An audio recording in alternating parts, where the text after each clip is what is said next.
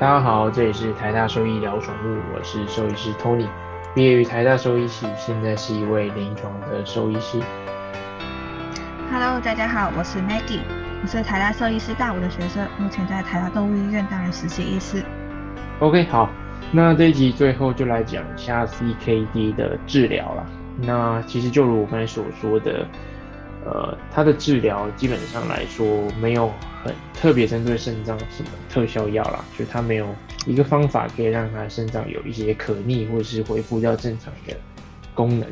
但它能做的事情就是很多都是对症的治疗，就是诶，它缺水我们就补水，那它缺一些离子我们就给它这些离子，那如果它缺一些东西或者是它有吐啊等等的事情，我们就给它相对应的治疗。好，所以基本上来说。呃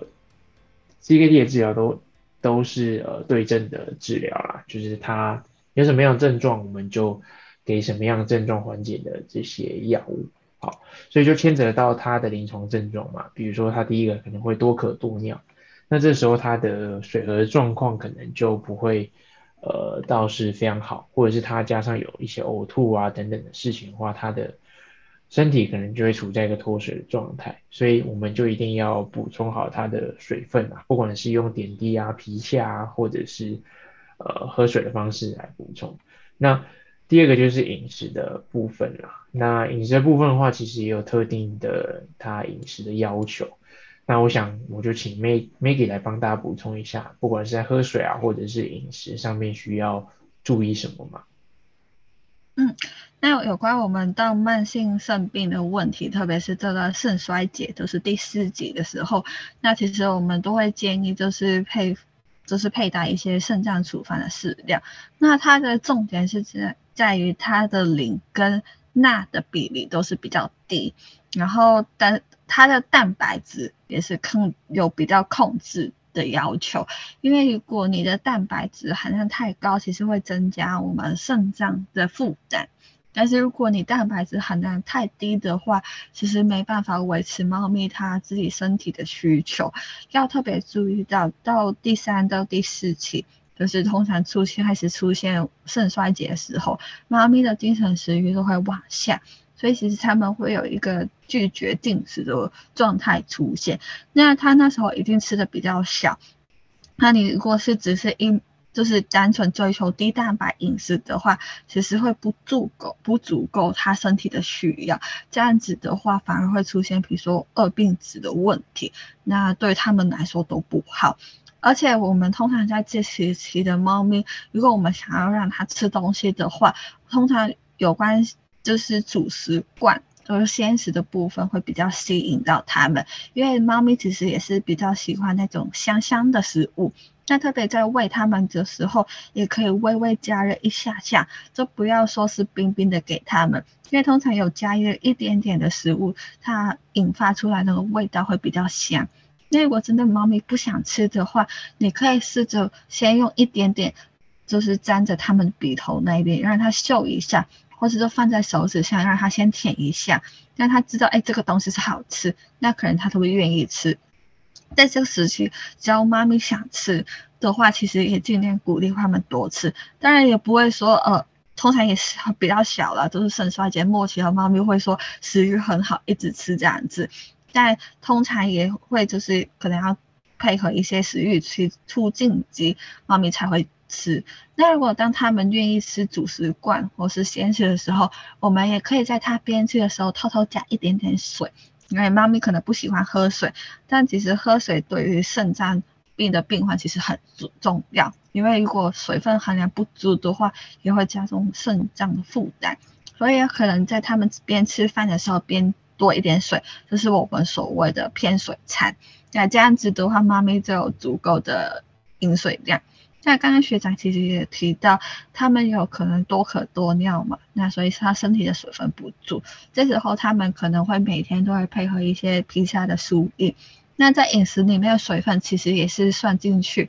所以我们的饮用水、食物里面含水量跟皮下输液这两这三个部分的水加起来，都是这只猫咪一天总共进去的水分。那其实这个水分的进跟出，我们其实都需要注意。但特特别提到就是住院部的动物啦，通常我们其实会真的精准去计算它的进水跟出水的这两个数字。那如果是在家里的话，主人们其实也可以参考一下去记记录一下。那如果是多猫家庭，你同时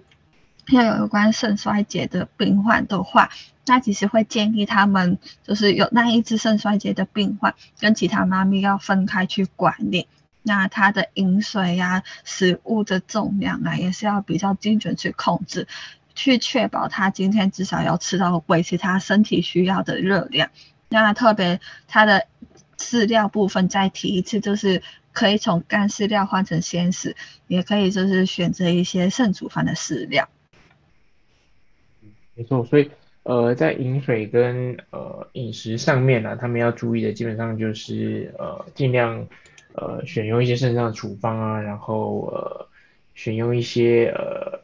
在电解质或者是离子上面有调配过的一些呃处方的饲料会比较好，然后尽量让他们多喝水，然后补充可能身体所已经流失的这些水分。好，那所以上面的话就是饮食啊，或者是饮水的控制。那接下来就是要讲它的临床症状跟它的药物的治疗了。好，那首先它可能会出现的一些。临床症状不外乎就是第一个肠胃道的临床症状嘛，它可能会有一些呃肠胃道黏膜的受损啊，然后可能会有一些呃呕吐啊等等的事情，所以我们就要给他一些肠胃黏膜的保护剂，然后或者是说一些止吐跟呃肠胃质酸的这些药物。那在第二个就是它可能会有一些离子的不平衡嘛，那这时候我们就要看它是哪些离子不平衡，然后必要的时候可能需要住院，然后打点滴来。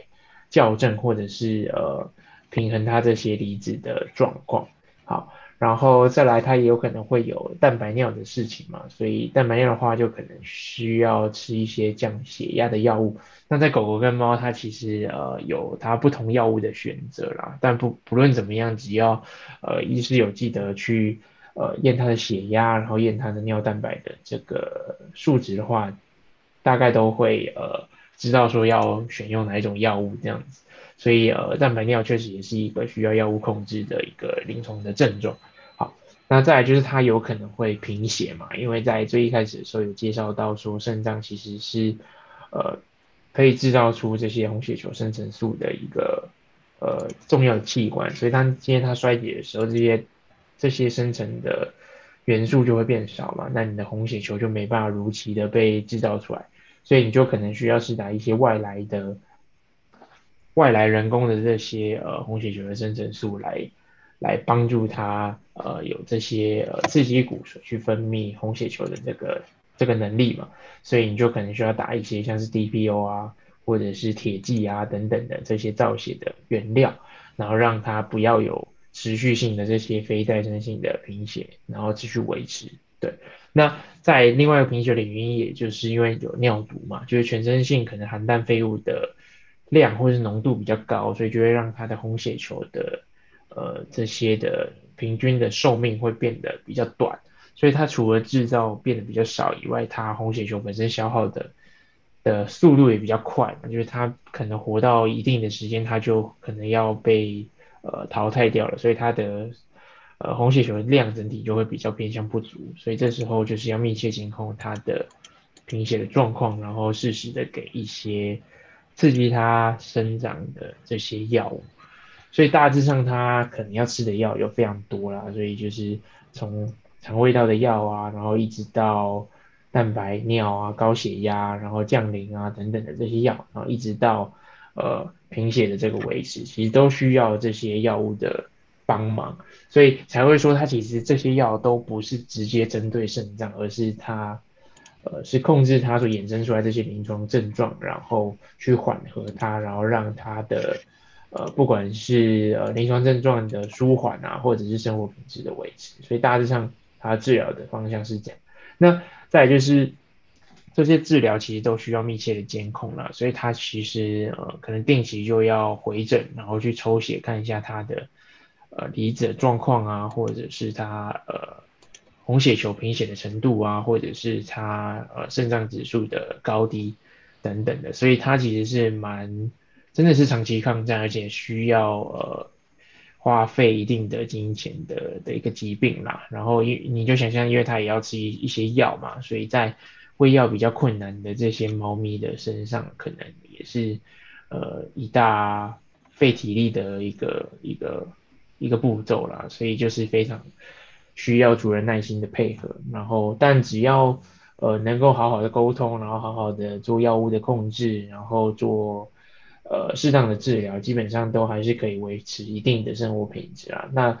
呃最后要告诉大家就是呃慢性肾病这件事情，它也有可能。比如说你突然一个中毒，突然一个呃有一个创伤或者是缺血的问题，它又有一个急性的问题附加在上面，所以就是会有一个急性但是是慢性生病的一个基础，就是我们会说 acute and chronic 的一个 CKD 的问题啦，就是你呃所以你平常就是要好好维护它的环境，不要让它已经有慢性的这个问题的情况下，又突然有个急性的事情发生，那这时候。他可能身体就会比较变得更严重，或者是临床症状变得更加剧，所以就会比较难去控制。好，所以大致上控制的方向面向可以有很多啦，但只要你真的去了解到这个疾病它所面临到的这些问题，你就可以好好的去做呃治疗，以及好好的去做预防。OK，好，那大致上就是这一个 CKD 的最后的小小的总结。好，那就到这边喽。就下一次见喽，拜拜，拜拜。